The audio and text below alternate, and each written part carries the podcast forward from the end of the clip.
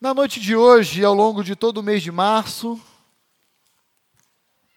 bem como ao longo do mês de abril, nós iremos iniciar uma nova série de pregações aqui na nossa igreja.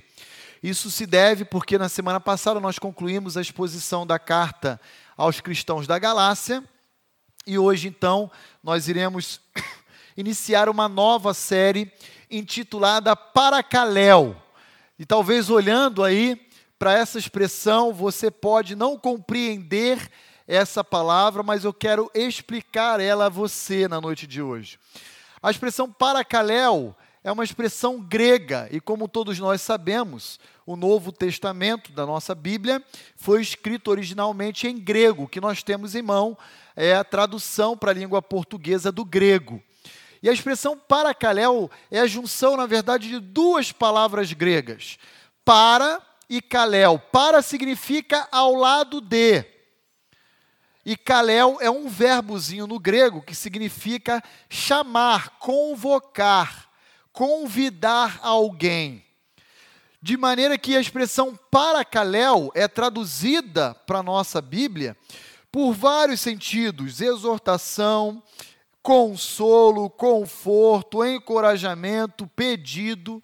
Mas na verdade o seu sentido original é: eu estou chamando alguém para vir ao estar ao meu lado, para eu poder ministrar uma palavra de esperança, para eu poder consolar essa pessoa que se encontra em sofrimento, em luto, em angústia e dor profunda.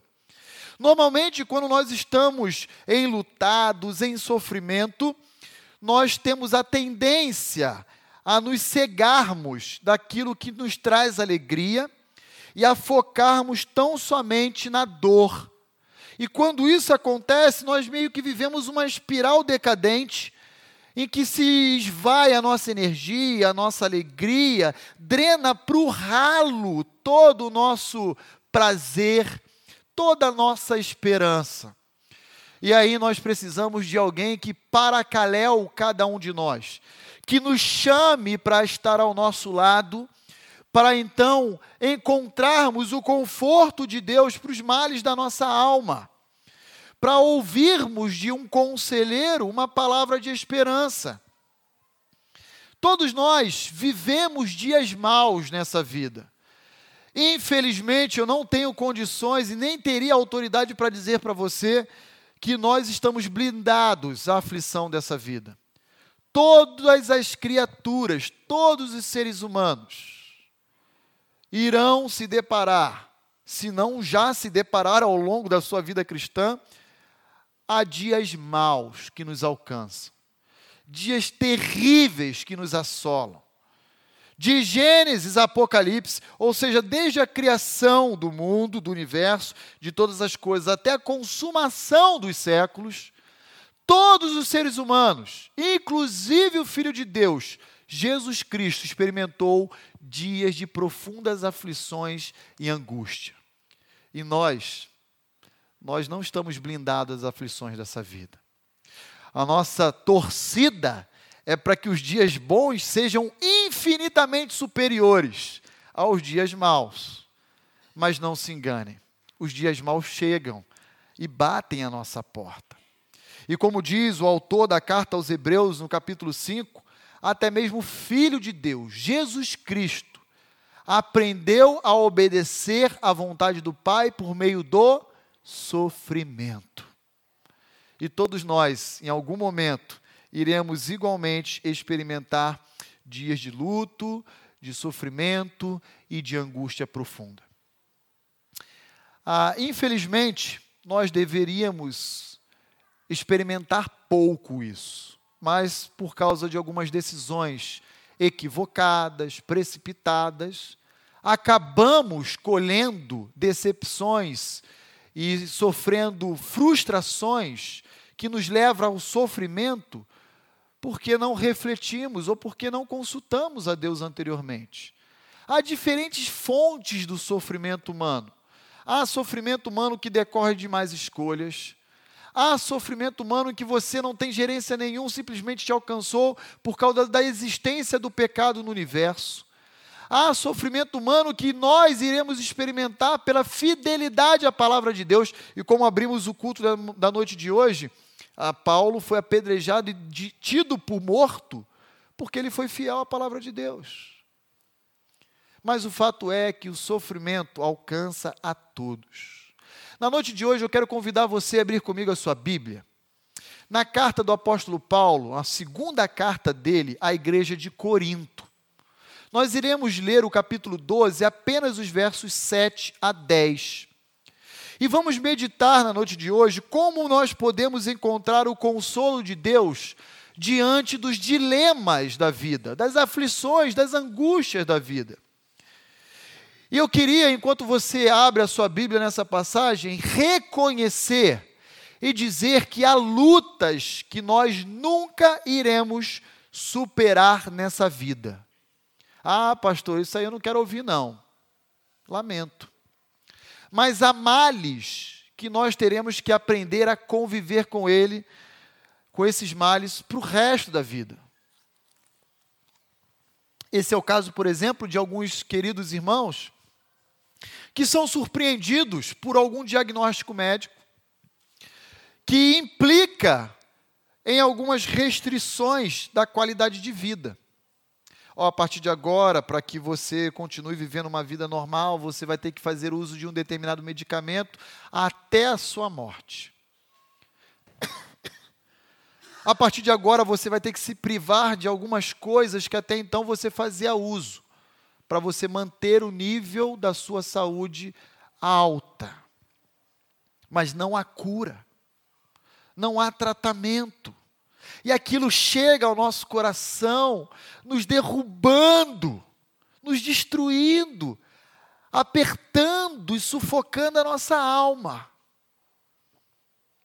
Como lidar com os sofrimentos em nossa vida? Há ainda aqueles que sofrem perdas decorrentes da crueldade ou da violência ou irresponsabilidade humana. Há indivíduos que sofrem perdas por causa da injustiça humana, da impunidade. Há aqueles que deveriam esperar da sua própria família um cuidado e colhem, na verdade, um abandono e muitas vezes até mesmo violência e abuso. São males que chegam à nossa alma e nos secam. Mas não necessariamente nos levam à morte. E o que, que esses males acabam promovendo? Uma secura, uma sequidão na nossa alma. Nós sofremos tanto e focamos tanto na nossa dor que acabamos murmurando, nutrindo ódio, angústia, ingratidão, descontentamento, entre outros adjetivos. E o que, que a Bíblia fala a respeito do sofrimento humano? Será possível colher consolo e paz em meio às aflições da vida? O apóstolo Paulo diz: sim, é perfeitamente possível viver em paz, alegre e contente, mesmo diante de situações que é, perturbam a vossa alma. É exatamente a partir do modelo de um indivíduo que teve que conviver com o peso da culpa de ter matado e prendido vários cristãos inocentes no primeiro século. O peso da culpa de levar o consentimento na morte de Estevão, o primeiro mártir da igreja, é a partir do peso da culpa e da consciência de que alguém que viveu um zelo religioso farisaico exagerado, que nós vamos encontrar a resposta para o sofrimento da nossa alma.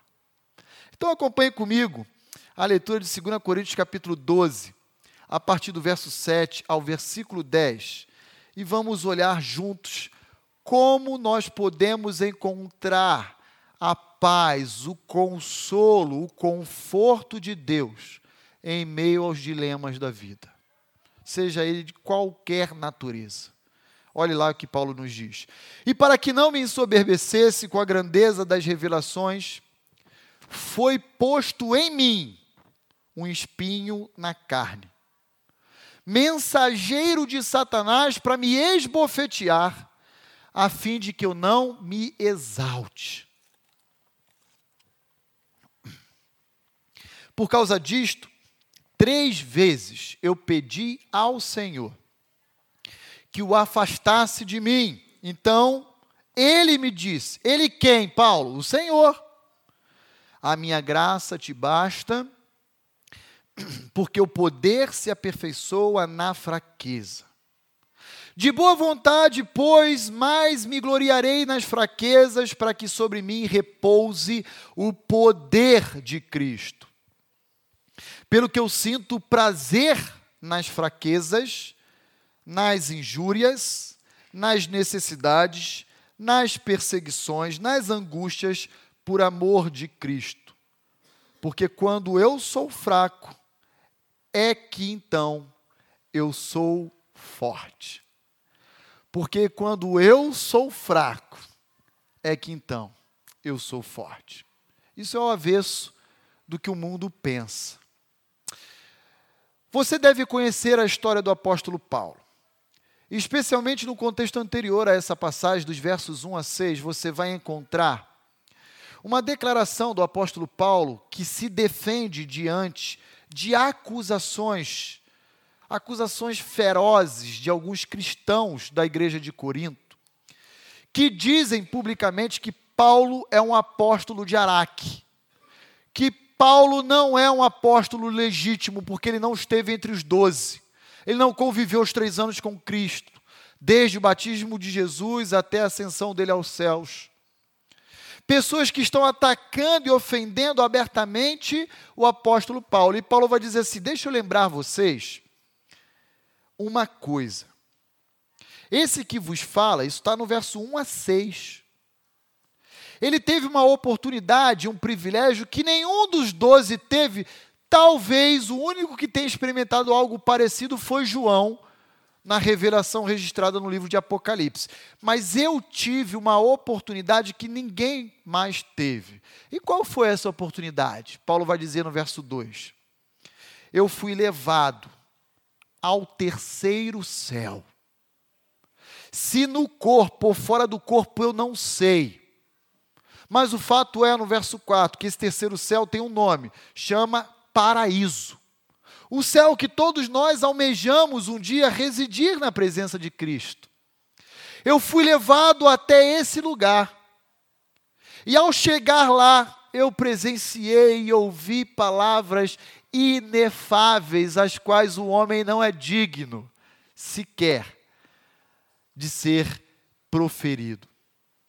Certamente Paulo gostaria muito de compilar todas as informações dessa experiência num livro, numa carta, e eternizar para a igreja. Mas o Senhor Deus não autorizou ele a fazer isso. E aí o apóstolo Paulo vai dizer: Olha, eu quero dizer uma coisa para vocês de Corinto. Eu tenho autoridade apostólica para ministrar sobre vocês uma autoridade que foi dada a mim pelo próprio Senhor Jesus Cristo, e quiçá talvez a João pelas visões que ele teve, que reuniu no livro de Apocalipse. Mas ninguém teve algo semelhante. Eu fui levado ao terceiro céu. Pastor, o que é esse negócio de terceiro céu? Na Bíblia nós temos três tipos de céu, ou três níveis de céu. Primeiro céu é esse céu que nós olhamos, hoje, agora nessa altura do campeonato, já está negro, né? A atmosfera terrestre, porque já anoiteceu. O segundo céu é o céu do universo, onde estão habitando as estrelas, os planetas, a galáxia. E o terceiro céu? Ah, esse é o céu que Jesus disse em João 14 que ia para lá para preparar morada para cada um de nós. Paulo diz: Eu fui levado lá. E agora Paulo vai entrar num sofrimento humano, mostrando que Deus tem um arsenal de ferramentas para nos ensinar a respeito do sofrimento humano. E Paulo vai dizer: olha, Deus usa o sofrimento humano. Verso, capítulo 7, verso 7 do capítulo 12 da segunda carta de Paulo aos Coríntios. Deus usa o sofrimento humano, antes de tudo, prestem atenção, crentes de Corinto, para inibir qualquer manifestação de autossuficiência humana. Sabe por que, que muitas vezes experimentamos a dor? Porque Deus quer trazer à nossa memória que nós somos pó. Sabe por que muitas das vezes nós sofremos? Porque Deus quer lembrar que eu e você somos seres frágeis. Sabe por que, que muitas das vezes lamentamos e uh, uh, temos o coração totalmente tomado pela tristeza? Para mostrar a mim e a você a nossa transitoriedade e assim nós possamos nos voltar em dependência a Ele. É isso que o apóstolo Paulo nos ensina. Verso 7: Para que não me ensoberbecesse com a grandeza das revelações, foi-me posto um espinho na carne, um mensageiro de Satanás. Aqui, essa expressão mensageiro é a expressão grega angelos, que em outros textos é traduzido como anjo. Em outras palavras, Paulo está dizendo: Satanás me enviou do inferno, do quinto dos infernos, um anjo para me perturbar. E o que, que esse anjinho das trevas fazia com Paulo? Diz o texto: me esbofeteava. Me esbofeteava. Pá, pá, pá, pá. Continuamente. Com um propósito, a fim de que eu não me exalte. Sofrimento humano inibe qualquer manifestação de autossuficiência. Tire o sofrimento humano, tire toda dor, tire toda perda, tire toda e qualquer aflição do homem, e ele se sentirá semelhante a Deus, livre de qualquer ameaça que põe em risco a sua integridade e os seus desejos.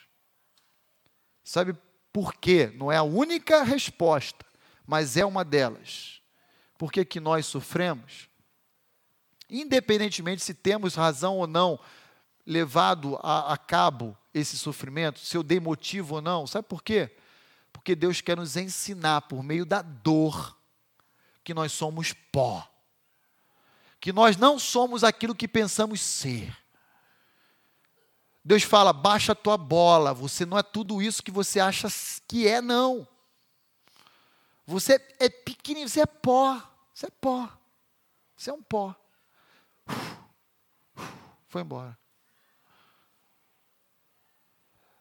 Já encontrou pessoas do seu círculo de amizade, de influência, ou mesmo familiares, você passou horas com a pessoa, foi embora, e de repente recebe um WhatsApp ou uma ligação dizendo: Ó, oh, cara, Sabe fulano? Sei. Estava com ele até pouco tempo atrás. Então, acabou de morrer. E aí toda a família daquele indivíduo é alcançado pelo dia mal que bate a porta. Dias de luto, dias de perda, perdas irreparáveis. Deus está dizendo: hoje você está de pé, amanhã você pode cair. E quando você acha que está em pé e está bem, que você é autossuficiente, aí Deus faz assim: ó, deixa eu falar uma coisa para você, baixa a tua bola. Você não é tudo o que você pensa ser. E aí Paulo diz que o que foi colocado nele, foi posto em mim, é um espinho na carne. Irmãos, Paulo não está dizendo que foi uma farpa. Ah, eu fui pegar uma madeira, espetou, aí ficou aquela farpazinha, eu, hum, deu aquela beliscada, eu está resolvido. Não! Era um sofrimento indizível e contínuo. Dia após dia, Paulo era afligido em seu coração por aquele mensageiro de Satanás. Nós não sabemos o que é esse espinho na carne. Há estudiosos que dizem que era uma doença. Porque a palavra fraqueza, no contexto de 2 Coríntios 12, é, é, é traduzida em outras, outros textos como doença. Há outros estudiosos que vão dizer: não, olha, na verdade não tem nada a ver com a integridade física dele, com a saúde e o bem-estar dele. Na verdade, ah, o que era esse espinho na carne, pela expressão mensageiro de Satanás, era uma pessoa. Era um personagem que provavelmente era líder na igreja de Corinto e que ficava o tempo inteiro atacando Paulo e tirava a paz de Paulo e o afligia, afligia a alma dele. Há várias possibilidades, mas pouco importa se era uma doença, se era um personagem histórico.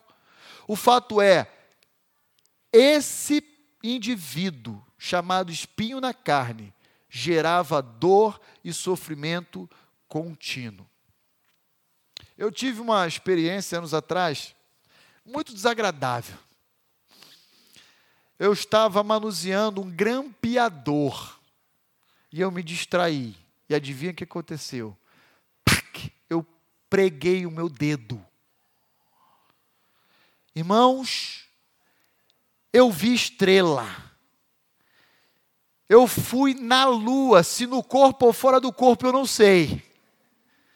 Mas eu fui na galáxia e voltei. E parecia que o coração, depois que eu tinha tirado aquele grão pequenininho, o coração tinha sido transferido do peito para o dedo, porque ficava pulsando. E eu falava, meu Deus, corta fora para aliviar a dor. E é um negócio caótico.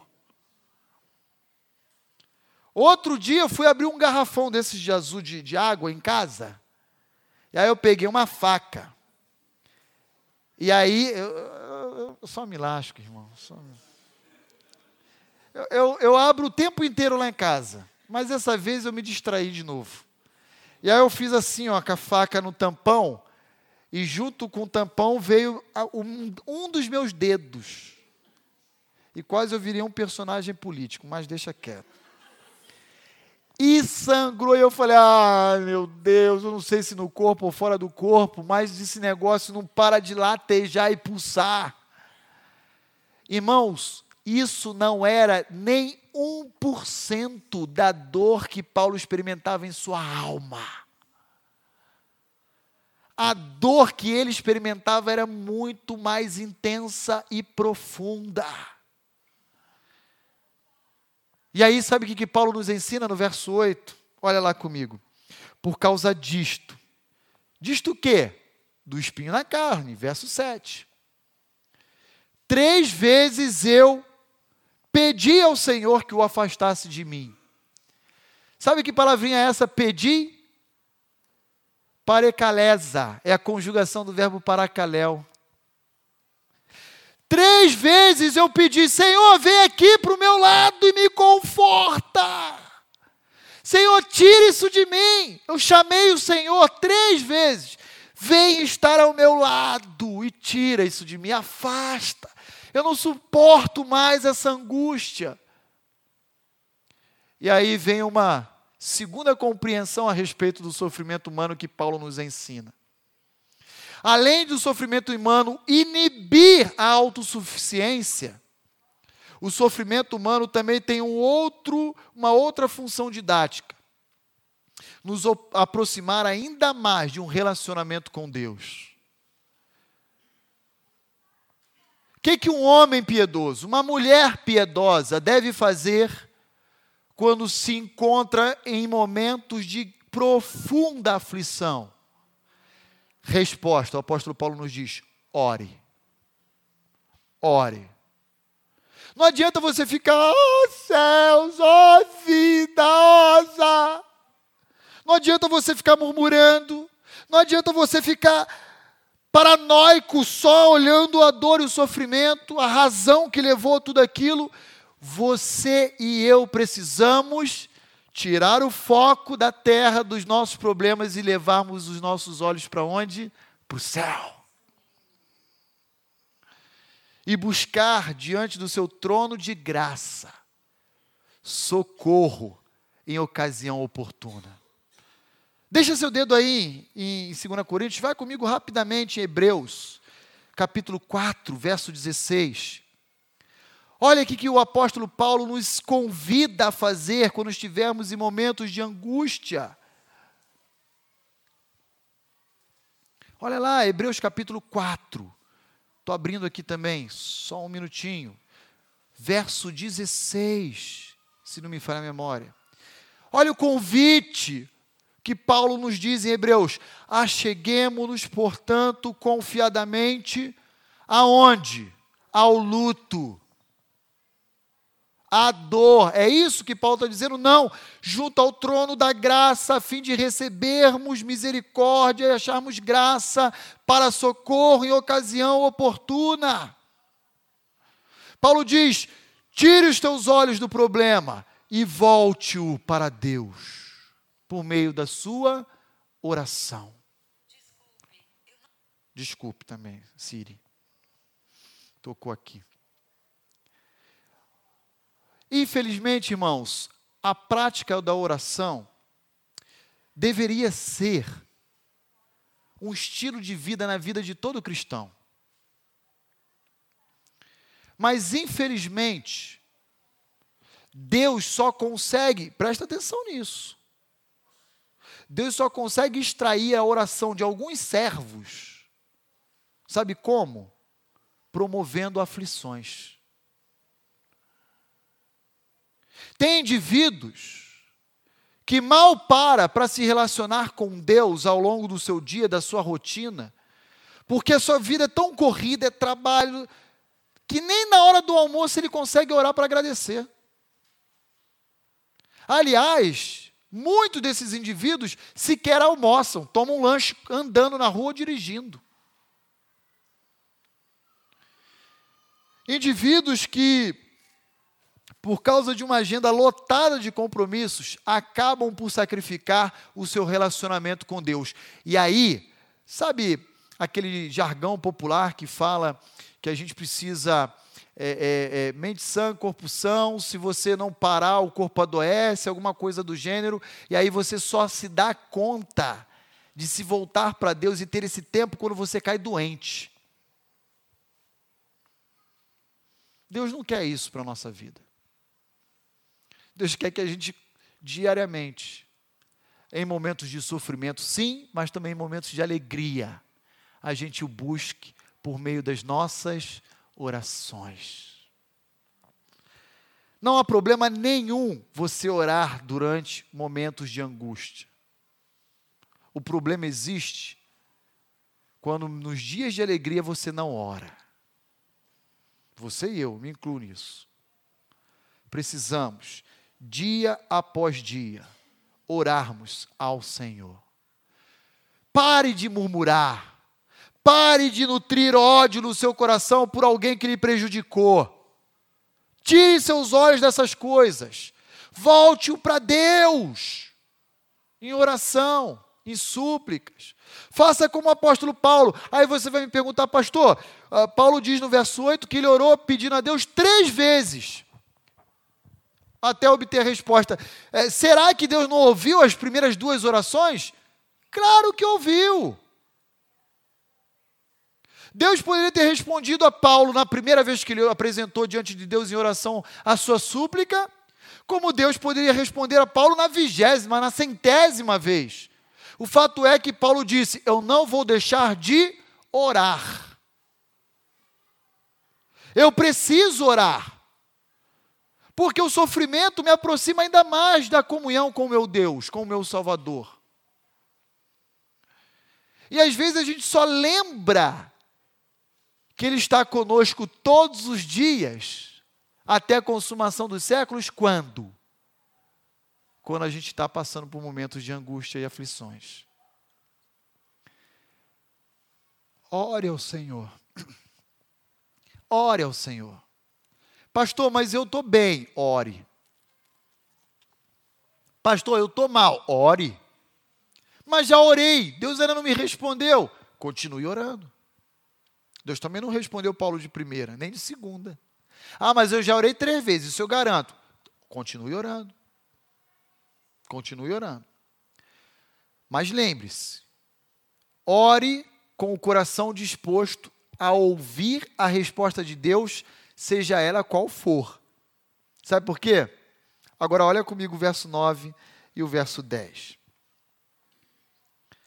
Porque a resposta de Deus foi: não, eu não vou tirar.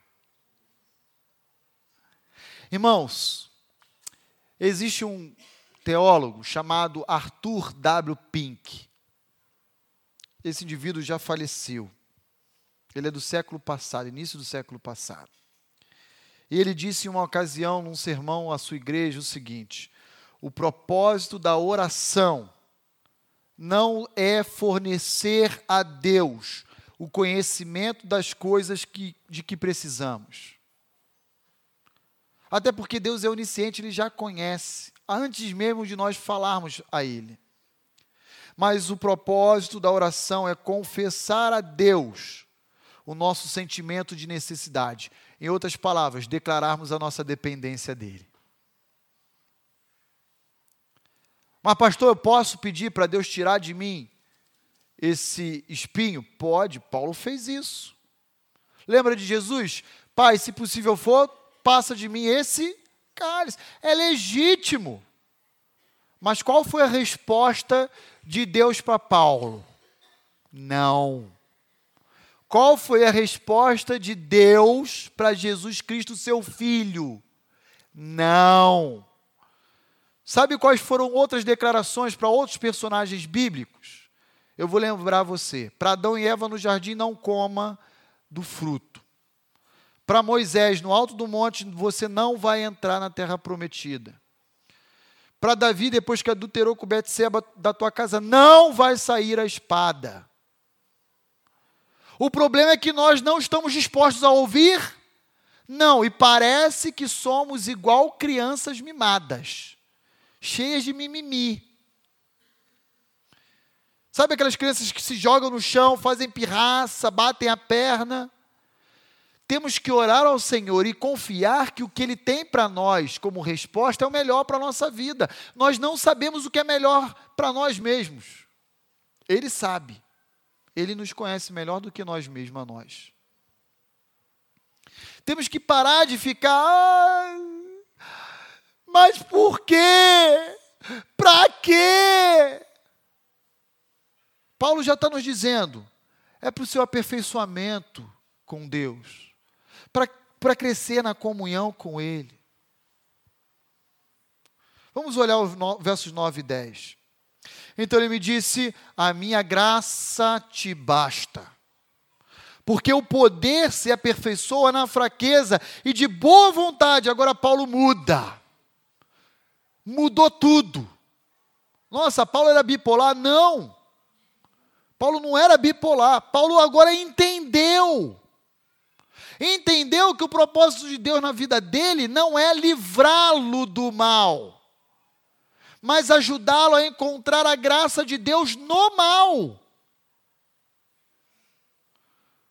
Paulo vai receber de Cristo, olha, o que você precisa, Paulo, não é que eu remova da sua vida esse espinho. O que você precisa é da minha graça. Ela te sustentará. Você precisa dela. Mas, Senhor, eu queria tanto um alívio. Volte-se para ela. Para ela.